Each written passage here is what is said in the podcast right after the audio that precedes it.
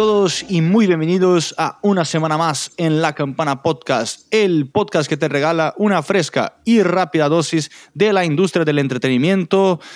Una semana en que tuvimos muchas cosas de televisión, pero una semana más en la que estoy lejos, pero presente con la señorita Lilia Isa. Hola a todos, otra semana.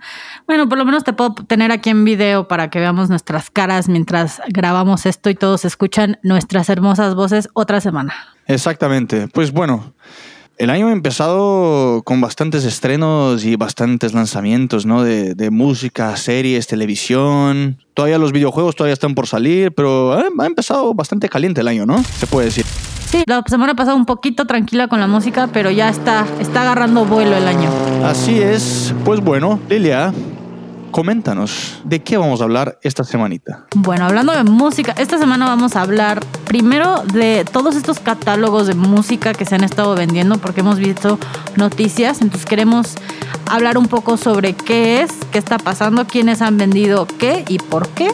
Y obviamente nuestra segunda parte es de WandaVision, ya que hemos hablado una y otra vez y yo les he dicho lo muy emocionada que estaba porque saliera y salió el viernes pasado, así que merece una versión. Exactamente. Yo, la verdad, no te voy a preguntar qué te pareció porque ya tendremos muchas opiniones para el segmento. Pero bueno, hablando de lanzamientos, yo acá les voy a dejar un poquito, solo un poquito porque tuvimos mucho la semana pasada, de lo que salió en series y películas. Arrancando con el último miércoles en el que salió Acosador Nocturno a la casa de un asesino en serie. Que la verdad yo arranqué a mirar. Es una serie documental, obviamente sobre un asesino en serie, sobre un serial killer, pero los episodios son bastante largos. Yo he mirado dos y los dos tienen casi 50 minutos. Bastante. Sí, bastante. El jueves, para los que están acá en Estados Unidos, salió una nueva película de Anne Hathaway. Se llama Lockdown. No lockdown de cerrados, pero lockdown de que encerrados en casa. Supuestamente una de las mejores películas sobre encierro y sobre, pues, lockdown. Muy apropiado para estos años, sí, sí. Exactamente. Creo que es una comedia de esas que son un poquito malas y un poquito no. ¿Qué sé yo? Yo no la he mirado. A ver quién, quién la mira, a ver qué nos dicen. El viernes sí que tuvimos muchos estrenos, eh, arrancando por Netflix. Tuvimos la cuarta temporada de Carmen Sandiego, la animación, y tuvimos la película de acción, buena, mala, las reseñas dice que es más o menos, yo he tratado de mirar pero no he podido. Se llama Zona de Riesgo con Anthony Mackie, el mismo que hace Falcon, el MCU, el universo cinematográfico de Marvel. Luego, el viernes también tuvimos en Apple TV Plus la segunda temporada de Servant, la serie creada por M. Night Shyamalan, creo que así se dice, que es el mismo creador del Sexto Sentido y Glass y Split y toda esa, y toda esa trilogía. Luego en Amazon tuvimos el estreno de Una Noche en Miami o One Night in Miami, la película de Regina King, que la he mirado, es un poquito lenta, pero está interesante hacia, hacia el final. Y claramente tuvimos WandaVision. Claramente tuvimos WandaVision en Disney Plus, ya accesible en muchísimos países. Sí, por fin, por fin llegó algo más de, todo lo que estamos esperando de este mundo del universo de Marvel. Pero ya hablaremos más a profundidad más adelante. Primero vamos a, les voy a contar un poco sobre lo que salió esta semana, porque a diferencia de la pasada que no hubo mucho, esta semana tuve que frenarme porque mi lista se estaba haciendo muy, muy larga. Eh, empezando con los álbums, creo que uno de mis favoritos de esta semana fue el de Ash Nico, de Demi Devil.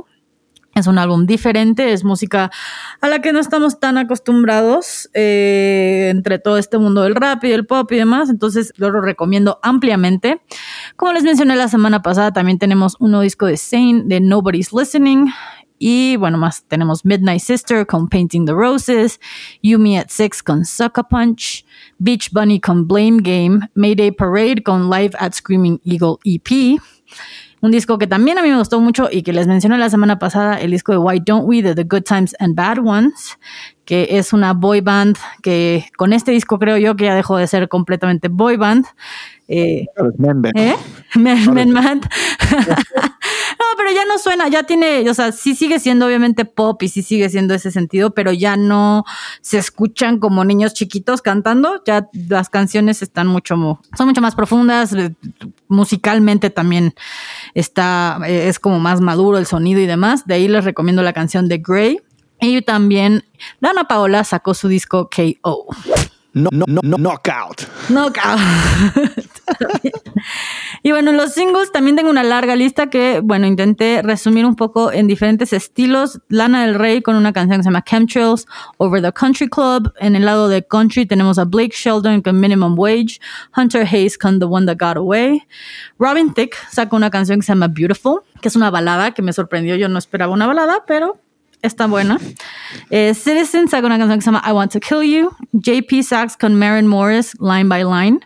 Foo Fighters con Waiting on War. Y Seaforth con Breakups. Y Selena Gómez decidió que, como todos últimamente, va a ser muy latina y sacó una canción en español que se llama De una vez. Sí tiene acento, ¿no? ¿O fui solamente yo que...? O sea, sí se le nota que no es su primer idioma, pero canta mejor de lo que yo esperaba que cantar en español porque es una latina que no, o sea, yo nunca la había realmente escuchado hablar español así, hablar, hablar español, nunca la había escuchado. Entonces, me sorprendió que es ligero su acento. Ok, porque yo creo que la, primera vez que escuché a Selena Gómez decir algo en español fue cuando pues en Takitaki, ¿no? Que dice algo en español en el verso, en el coro, algo así. Creo que fue la primera vez. Yo no, no investigué, obviamente, no sé si sus papás son mexicanos o si sus papás son primera generación de, mexicanos americanos, no sé. Yo sé que ella nació acá, es de Texas, según yo. Ella nació en Texas, sí, y sus papás son mexicanos, si no me equivoco. Ok, ok. Seguramente se platicarán en casa el idioma y creo que comprenderá mejor de lo que habla, seguramente, ¿no? Como, como suele ser, sí. Suele pasar que es más fácil entender lo que habla. Pero te digo, me sorprendió el poco acento para lo poco que usa. Pero bueno, ahora aparentemente decidió agarrar estas raíces latinas y según tengo entendido es el primero de varias canciones que planea sacar en español. Bueno, lo que he visto fue esas páginas que, que, dicen que va a sacar y había esta canción que sacó el viernes y una más. Ahora sí, pues, no, no sé si sacará un álbum completo en español pero no me sorprendería. Sí, no, no, no tengo tanto detalle, pero sí sé que va a sacar por lo menos más de una, más de una canción en español y pues ya veremos. Esta, al final de cuentas, sea Selena Gómez, nos guste o no que esté cantando en español, si se está aprovechando de una, de una moda o no, la canción está bastante entretenida, no, no, es, no es nada malo. Pero bueno, mis recomendaciones, la primera es una artista que se llama, según yo, Zoe Wiz. La canción se llama Girls Like Us, la puse en mi Instagram. Es como canción súper de himno, como de himno de mujeres y así. Me gustó muchísimo. El, eh, la música es diferente, el ritmo es diferente y es como poderosa. Y la otra es de John the Ghost, la canción se llama Drive. John the Ghost es el proyecto solista del cantante de The Main y es su segunda canción que pronto va a sacar, me parece, un álbum o un EP con seis canciones. Ok. Eh, eventualmente, pero la primera, Roll, Roll Down Window, maravillosa canción y esta es la segunda que se llama Drive. También es mucho más balada, tranquila y demás, pero son mis dos recomendaciones esta semana. Si no mal recuerdo, creo que recomendaste la primera canción de John the Ghost el año pasado. sí, sí, es. las dos me gustan mucho. Cuando dijiste el nombre dije, ese nombre no, no, no, me, no me extraño. Sí, John the Ghost, me gusta mucho su...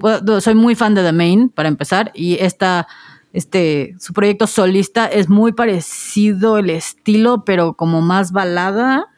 Y las dos canciones van muy de la mano. Siento que van muy, o sea, va a ser un disco muy, con mucha coherencia musical. Ok, interesante. Bueno, ahí cuando, cuando lo saque lo pondré en las listas de, de nuestro Instagram y, y lo, ahí lo escucharé, ya que es una recomendación tuya. Y ahí estará en nuestro playlist junto con tus recomendaciones de esta semana que son yo he escuchado el álbum de Zayn. Zayn es un artista que me gusta mucho. Me gusta mucho su estilo RB, cuando se va así el tipo más, más soul. A veces me aburre un poco porque pues, es un poco de lo mismo siempre.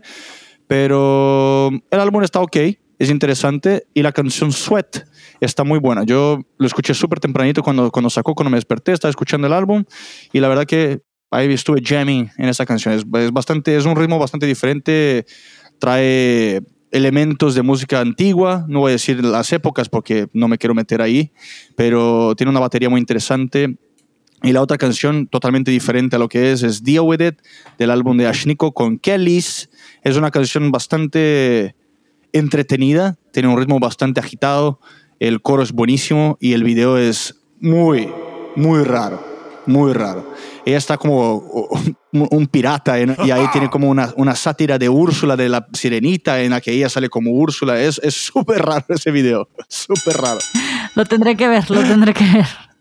Pero está buena, está buena la canción. Pero bueno, es hora de arrancar con nuestros temas, ¿no, señorita? Sí, bueno, ya estamos hablando de música, vamos a seguirnos un poco con este tema que ya saben que es de mis temas favoritos, pero bueno, como les dije al principio, hemos estado viendo noticia tras noticia desde el año pasado que tal artista vendió su catálogo de música por millones y millones de dólares, ¿no? Habíamos oído de Bob Dylan, este Brian Tether fue el último que lo hizo, este tenemos una, una larga lista de, de, artistas que lo han estado haciendo y bueno, queríamos uno explicar un poco qué es, por qué es importante y qué está pasando y qué significa que estén vendiendo estos catálogos.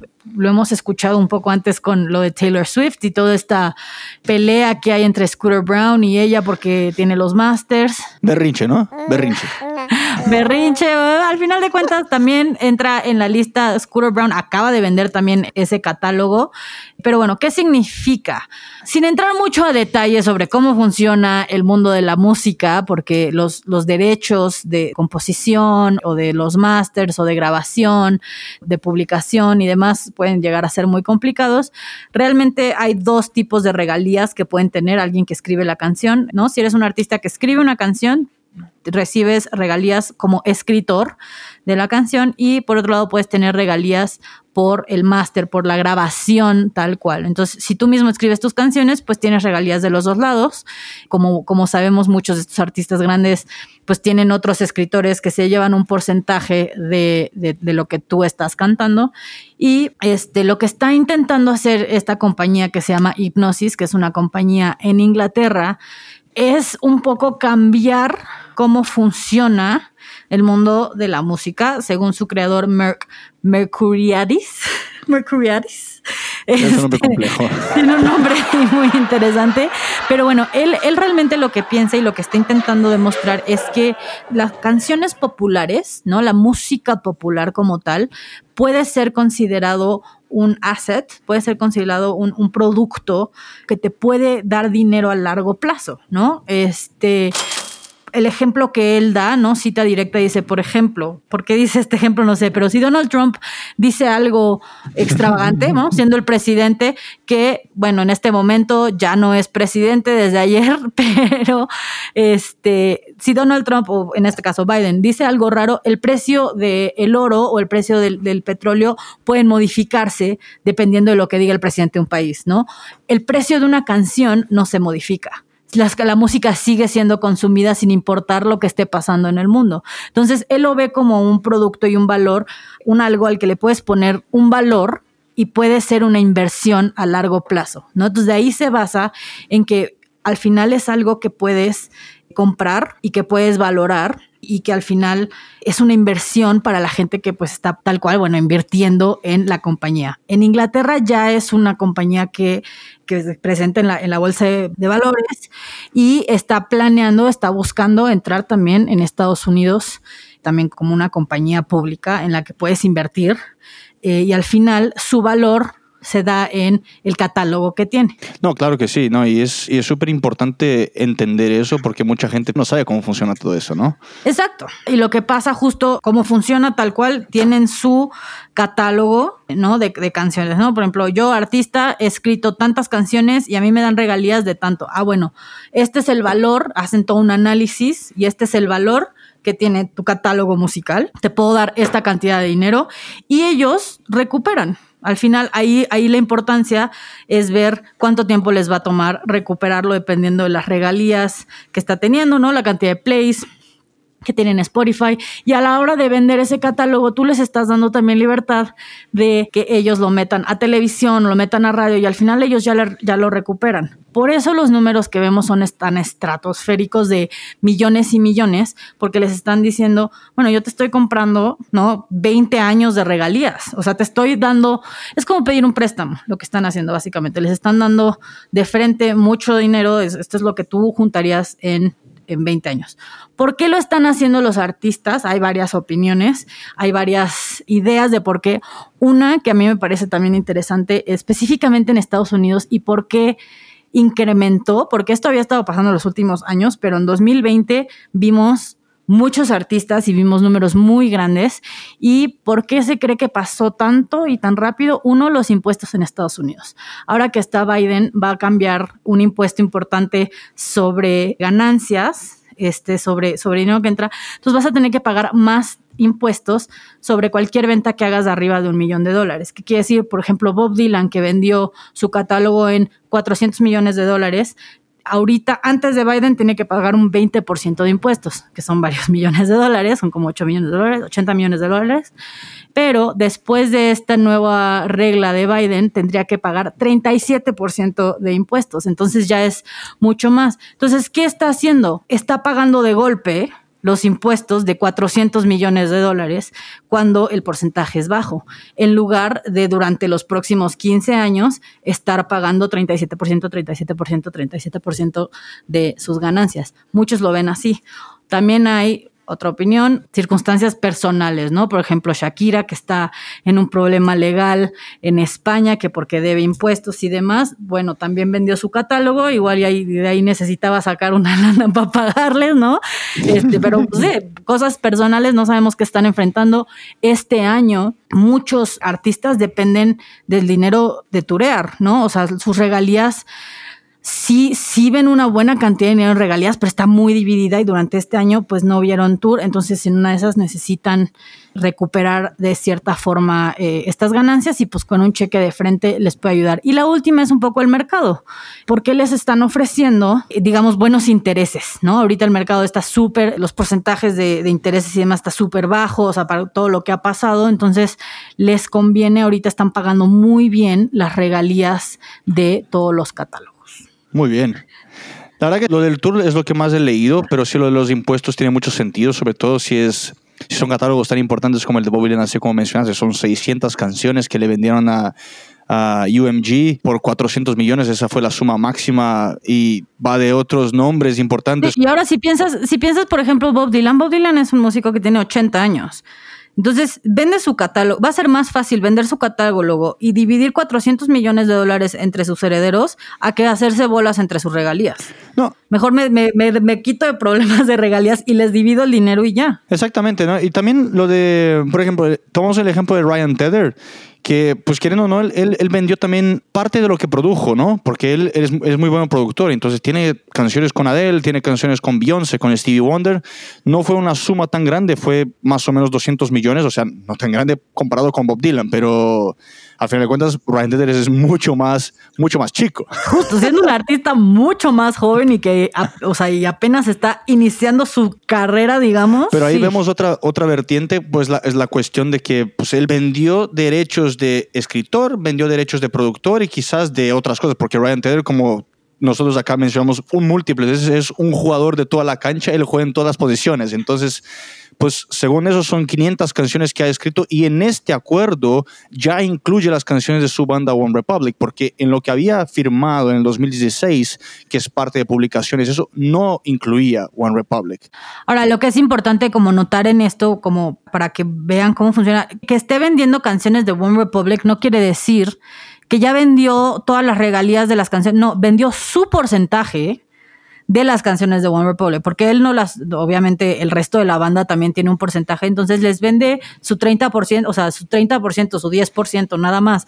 No es que les está otorgando el control completo de sus canciones. Las otras personas que tienen interés en la, en la canción siguen teniendo sus porcentajes y siguen teniendo sus regalías. No, y, es interesante porque otro ejemplo que estaba leyendo, que es el caso de Mick Fleetwood, que vendió eh, los intereses de regalías para BMG, eso incluye todo lo que es su porcentaje en, en, los, en los, grandes hits de, de, Fleetwood Mac, pero en ese sentido no incluye los derechos de los masters de Rumors y Tango in the Night, que son dos discos que son dueños de Warner Music Group. O sea, cuando dicen todo, quizás no sea todo. Pues así como mencionas, es, es muy complicado el querer explicar todo sin que no tardemos dos horas acá, Por porque son tantos detalles que son envueltos, son tantas porcentajes, porcentajes que son divididas no solamente en una empresa, pero en un grupo de inversionistas que tienen cada quien su porcentaje.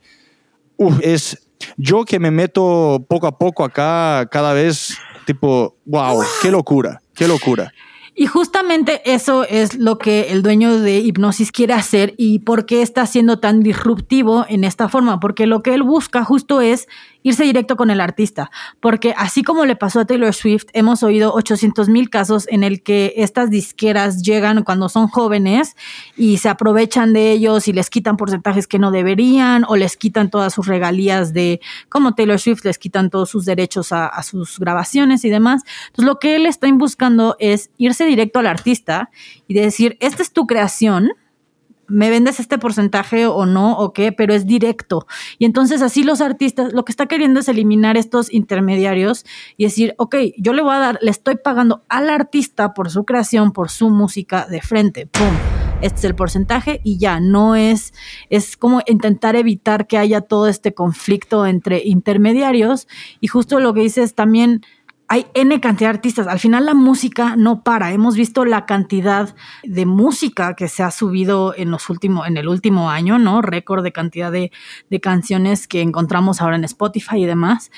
Y su pensamiento es ni siquiera irse, obviamente sí ha cerrado catálogos muy grandes, pero Hipnosis no, no está buscando necesariamente los Bob Dylans o los Fleetwood Mac, no necesariamente. Ha hecho Ed, Sheeran, por ejemplo, se ha ido con más jóvenes, ¿no? Ed Sheeran ya también vendió, eh, están en pláticas o vendió parte de su, de su catálogo. O sea, artistas nuevos, lo único que les interesa es que sea música reproducible. No, a ellos no les importa, o sea, prefiero tener 20% de una canción que es súper famosa al 50% o 70% de una canción que más o menos, lo único que están buscando es esta música reproducible, así como, como en su momento. Ahora, tampoco One Hit Wonders, ¿no? Lo que buscan es música que se mantenga a través de los años, porque si es algo que tiene un pico de dos semanas y luego deja de reproducirse, pues ya no le salieron las regalías. Por eso justo es con los artistas y con catálogos completos y no necesariamente como canciones específicas. Exactamente, un ejemplo muy bueno es lo que, lo que decís, son música reproducible y que a veces puede pasar como le, le pasó a Dreams que la canción de Fleetwood Mac, que explotó en TikTok y en todas partes, y eso le genera ahora dinero a los que son los detentores de, su, de, de los derechos. Eso es buenísimo. Y también lo otro que mencionaste hace un, hace un rato, que pues es, es, donde van a poner esas canciones. Lo interesante de Hipnosis y, y de Mercuriadis es que cuando hicieron el acuerdo con Neil Young, que 50% de, de, los valores por un precio de hasta 50 millones de dólares, Mercuriadis dijo, Obviamente no voy a poner las canciones de Neil Young en comerciales malos o en algo así. La idea de hacer acuerdos con estos artistas que son icónicos es que ellos se sientan parte de la empresa también, aunque nosotros pues, entre comillas, controlemos en dónde vamos a poner las canciones. Es hacer algo que tenga que ver. Es básicamente cuando patrocinas a, a un artista o a un deportista. Eso tiene, o sea, quieren poner canciones en donde sientan que la canción va a estar de acuerdo con la marca, con el comercial. Es básicamente una jugada de marketing bien hecho. No van a poner una canción de New Young en un comercial de, de, qué sé yo, de Cheetos.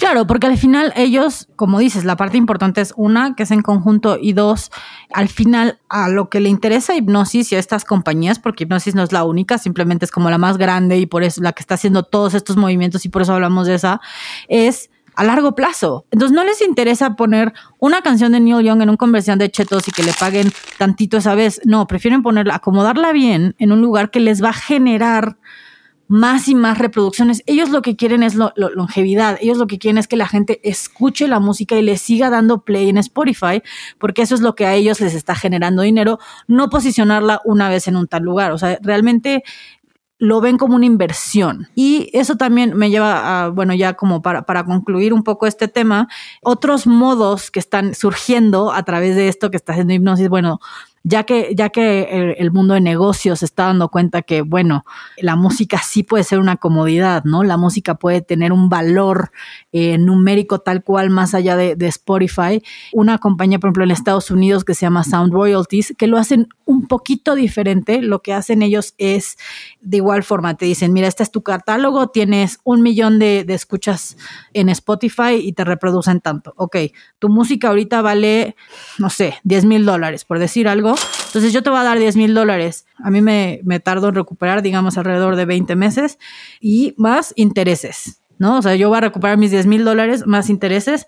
Entonces, es como un préstamo y lo único que haces es darles como un préstamo de tus, de tus regalías. No las vendes, simplemente como que, bueno, les haces una carta donde dejas que ellos cobren tus regalías hasta que recuperen su dinero. Entonces, para los artistas independientes y demás que tienen una buena cantidad de seguidores, ¿no? Que están empezando y que tienen seguidores y que están ahí, puede ser una gran forma de financiar su carrera. Por ejemplo, en lugar de irte con una disquera y embarcarte con todos estos porcentajes que no sabes qué está pasando y que te quitan y lo que sea, pues esta es otra manera en la que puedes pues tener dinero a través de tu música y solito tu música lo va a ir pagando. Así es, así es. La verdad que al final de cuentas, para, para cerrar esto, los streamings, lo que quieren es que esos streamings sigan evolucionándose y que al final de cuentas lo que hizo Ryan Tedder al final del, artículo es ojalá que en un par de años el porcentaje que te pagan por streaming en Spotify, por, por decir así, en cualquier otro que es microscópico también cambie y siga y pueden generar así cada vez más dinero. Exactamente, a mí me parece una maravillosa forma porque justo algo que se discute mucho en la industria de la música es al, final muchas veces cuando escribes una canción o eres productor o lo que sea, no te pagan efectivo, pero te pagan con porcentajes. Y no ves realmente, son porcentajes a veces tan pequeños que no ves, no lo ves redituable. Pero si juntas un catálogo, bueno, ahorita estamos viendo otras opciones en las que estos porcentajes pues ya se pueden volver redituables. Entonces, pues maravilloso, ya veremos. A ver, estoy segura que muchos más artistas estarán vendiendo sus catálogos durante el próximo año. Y bueno, espero esto les haya dejado un poquito claro a qué se refiere y qué es lo que está pasando un poco en la industria de la música. Perfecto. Ahora dejamos un poco de lado la música y nos vamos hacia el lado de los streamings porque acá les prometimos que este año vamos a recomendar bastantes cosas y vamos a charlar hacia ustedes sobre diferentes lanzamientos y obviamente qué manera de empezar con Disney que hablando de WandaVision. Primero, antes de que hable de números, señorita Lilia, decime qué te pareció en una frase, una frase corta. Sin peros. Tú eres, tú eres el, que, el que hace frases larguísimas, no yo. Este, ¿Qué me parecieron los primeros dos capítulos? Híjole, es que no quiero decir nada más interesantes, pero no, me parecieron, me pareció una forma muy entretenida y diferente de hablar sobre el universo de Marvel. Ok, Ok, interesante. Ya después la dejaré, ahí te va a ir, se va a ir metiendo y yo me voy a ir metiendo después en lo que la señorita Lidia diga acá, pero antes un poquito del lado business, porque si no tenemos números no somos nosotros acá, pero eso es súper rapidito antes de que nos metamos acá en la parte interesante. Bueno, obviamente todo el mundo sabe que Disney compró Marvel, toda una negociación hecha por el señor Bob Iger, uno de los Bobs, del mundo de los Bobs de Disney. la compró en el 2019 y un acuerdo con 4 billones de dólares por los derechos de 5 mil personajes. Obviamente ahora ya se incorporaron otros por con la compra de Fox y con la compra de, de otras empresas, pero en fin, 5 mil personajes fue lo que fue acordado en 2019. Desde ese entonces, en el cine, eso es datos de 2019, julio de 2019, se dijo que Disney ganó o generó más de 18.2 billones de dólares en taquilla global. En total, son 23 películas adentro del universo cinematográfico de Marvel, en la que Disney produjo 16. Paramount distribuyó El Hombre de Hierro 1, 2, el primer Capitán América y el primer Thor. Universal distribuyó a la película del increíble Hulk y Sony produjo en colaboración con Disney las dos nuevas películas de Spider-Man. Entonces esas son las 23 y las 23 películas generaron un total de 22 billones de dólares en taquilla global. Eso obviamente no incluye datos de marketing, no incluye costos de producción y ni siquiera merchandising porque ahí nos vamos a otro temita. Ahora pasándonos a WandaVision, se dijo, se dijo que estas series pueden costar por episodio hasta 25 millones de dólares. Hasta 25 millones de dólares. Bueno, no, no voy a spoiler absolutamente nada, ¿no? Pero si la han visto, me parece una cantidad enorme para lo sencillo que parecen, que parecen los episodios. Y para completar con mis datos interesantes acá, supuestamente el señor Paul Bettany supuestamente dijo que la serie WandaVision tiene más efectos visuales hechos en computadora que la película de Endgame. La película de Endgame tuvo 2.496 shots, ¿no? Eh, tomas con efectos visuales y esta supuestamente tiene más. Y como punto de comparación, Inception, que todo el mundo conoce de Christopher Nolan, tuvo 500. ¡Wow!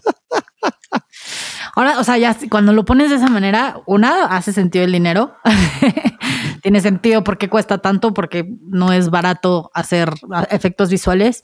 Pero sí, ahora que lo estoy pensando y lo estoy analizando de esa forma, sí, sí tiene sentido porque sí, sí veo muchos efectos visuales, aunque pareciera que no hay, porque la película, o sea, bueno, ya, ya metiéndonos un poco a la opinión, un poco a lo que, lo que vi eh, en estos dos episodios, Obviamente ya les habíamos ¿no? dicho que es un pequeño homenaje, digamos, a, las, a las series, a las sitcoms viejas de televisión, Bewitched, I Love Lucy, ¿no? O sea, todo previo a Friends, las sitcoms donde era un mundo suburbio, ¿no? La esposa, y tiene ese tipo de chistes, está hecha es televisión, o sea, tal cual es, o sea, es como si fuera en México, si fuera en Latinoamérica, sería una telenovela, o sea, tal cual es guion, personajes, todo está hecha para televisión y es televisión.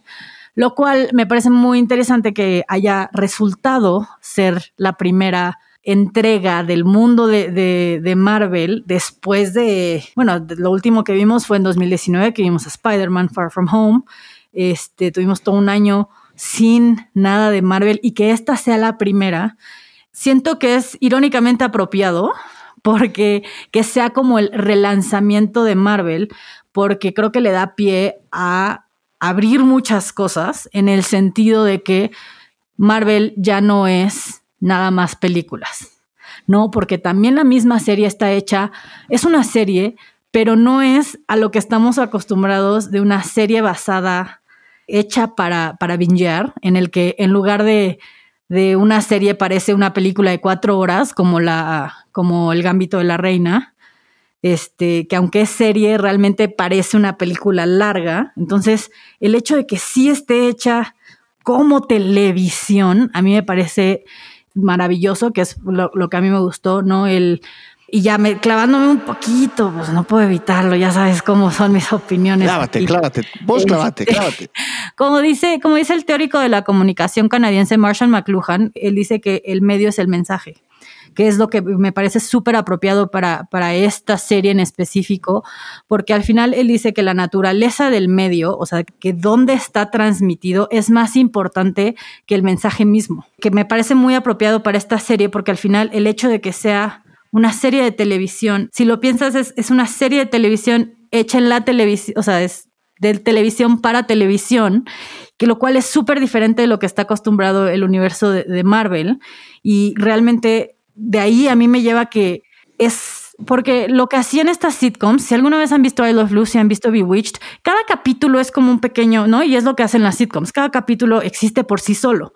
Esta serie es igual pero parece que está encapsulado en un pequeño mundo. Al final, y espero no spoiler porque esto fue hace dos años, lo último que vimos de, Vision fue que es destrozado y se muere. Entonces, el hecho de que el mensaje sea dentro de una televisión y que todo el programa sea una televisión, a mí me hace pensar que realmente es un mundo ficticio dentro de la cabeza de Wanda iba lo mismo. En la que ella está elaborando su propio duelo y que está intentando manipular. Entonces, por eso me parece que justo es, lo que dice McLuhan de, que el, mensaje está en el medio.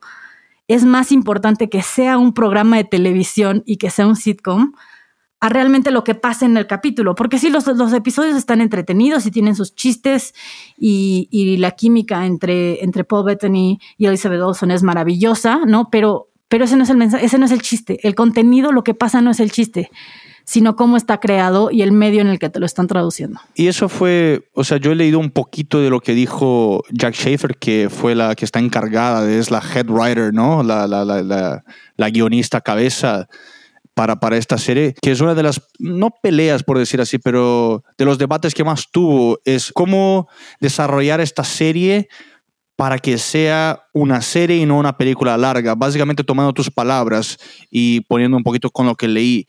Pero se tomó mucho tiempo porque tuvo que ir presentando y modificando y por eso contrató ocho guionistas, ocho escritores para que la ayudaran a ella a llegar a lo que fue. Y al final de cuentas, resumiendo mucho lo que, de lo que dijo, es que lo que quedó ahora es más o menos parecido con lo que fue su primer presentación. Entonces, no logré ver cuál fue su primera presentación, pero calculo que será algo más o menos envuelto lo que dices. Y, estoy muy de acuerdo con lo que dijiste. Todo eso parece ser, se pasa dentro de la cabeza del personaje de Elizabeth Olsen, eh, Wanda, que pues no se sabe qué es lo que va a pasar porque ella puede manipular todo lo que sea. Entonces todo el mundo especula qué personajes van a salir. Obviamente todo el mundo sabe que eso va a tener mucho que ver con la nueva película de, del doctor, de Doctor Strange.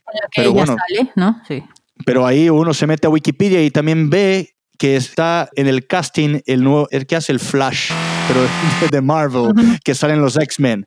Entonces también uno se sabe si va, si va a utilizar esa persona para salir de otro universo. Hay tantas teorías, pero tantas teorías que si quieren escuchar, hay tantos podcasts. Nosotros queremos decir otras cosas diferentes acá, pero eh, no sé, es difícil hablar de estas series sin dar muchos spoilers sobre lo que pasó, porque cada quien eh, ha mirado y cada quien ha tenido percepciones diferentes. Sí, o sea, la verdad es que mi conclusión de esto, y, y again, sin, decir, sin spoilers, justo a mí me pareció mucho más interesante la forma en la que, en la que presentaron esta serie a realmente el contenido, porque lo que pasa realmente no es como que digas, wow, o sea, está pasando esto o pasó lo, lo otro. O sea, no, de verdad se quedan en un sitcom y cada capítulo funciona por sí solo, es chistoso, ¿no? Y, y, ya, o sea, no es como que sea el contenido, no. ¿Qué es lo que rompe con todo el universo de Marvel? Porque cada película que ves de Marvel es como un. ¡Ah! Y, y la serie después de los créditos y todo es como súper espectacular. Esta serie no. Entonces, por eso me parece más interesante el cómo está hecha.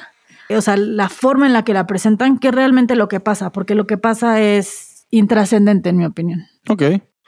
Sí, yo, una de las cosas que estoy, que estoy de acuerdo, y eso también va mucho a lo que dijiste, del wow y todo lo que sea, es que uno de los comentarios de, de, uno de los críticos que yo escucho es que él dijo, ojalá y esto no se convierta en tipo, ah, algo que va a terminar en la extinción del mundo y nada, oh, que... Sí, pero que quieren así, que, que, hagan, obviamente yo creo que lo han hecho, porque pues, el, señor, el señor Kevin Feige es un genio y lo hace las cosas bien, lo ha hecho hasta el momento, es que con esta serie realmente den un puntapié bien hecho hacia la introducción de la fase, creo que es la fase 5 del universo cinematográfico de Marvel. Y que todo tenga cierta coherencia con lo que va a salir próximamente. Ya no, no sé necesariamente con las nuevas estrenos de Falcon and the Winter Soldier o, o ya sea Loki, pero que esto sea una manera nueva de introducir a esta gente.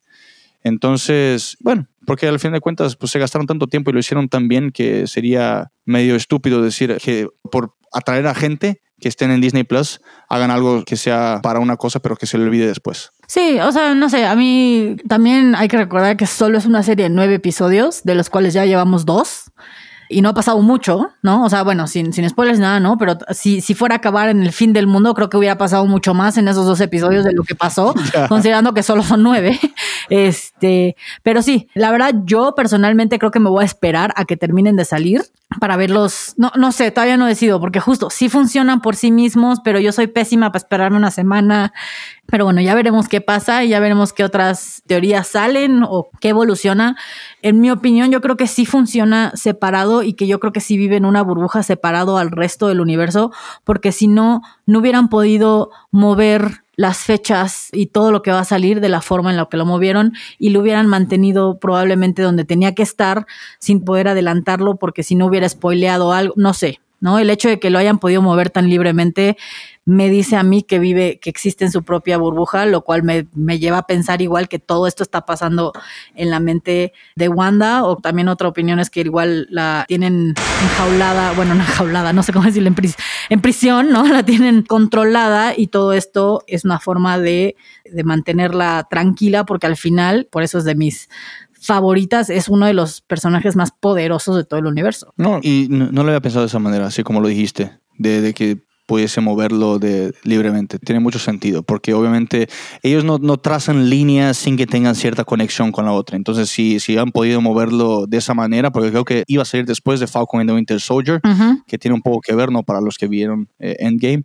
con toda la, escena final, con eh, Steve Rogers y todo eso. Bueno, en fin, sin entrar en muchos detalles, pero está bien y, y, estoy de acuerdo. He escuchado mucha gente diciendo que en ese caso de WandaVision funciona más del estilo Netflix, que hubiesen mandado todo una vez, pero obviamente ya discutimos acá que necesitan que los suscriptores se queden en Disney Plus. Claro, pero justo también como mencioné, no está hecho para que lo veas todo seguido.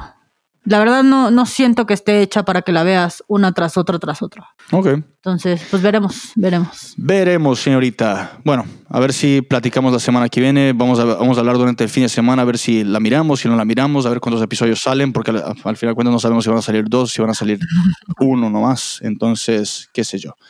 En fin, la semana que viene les traeremos más cosas, pero hoy es eso. Señorita Lilia, te agradezco demasiado por una semana más y que estés súper bien, ¿no? Sí, gracias a todos por escucharnos una vez más y acuérdense, todas nuestras recomendaciones está en la playlist, la campana playlist en Spotify y gracias por escucharnos otra semana. Perfecto, señoras y señores, esto es La Campana, el podcast que te regala una fresca y rápida dosis de la industria del entretenimiento. Nos vemos la semana que viene. Un abrazo a todos. Chao, chao, chao. Chao.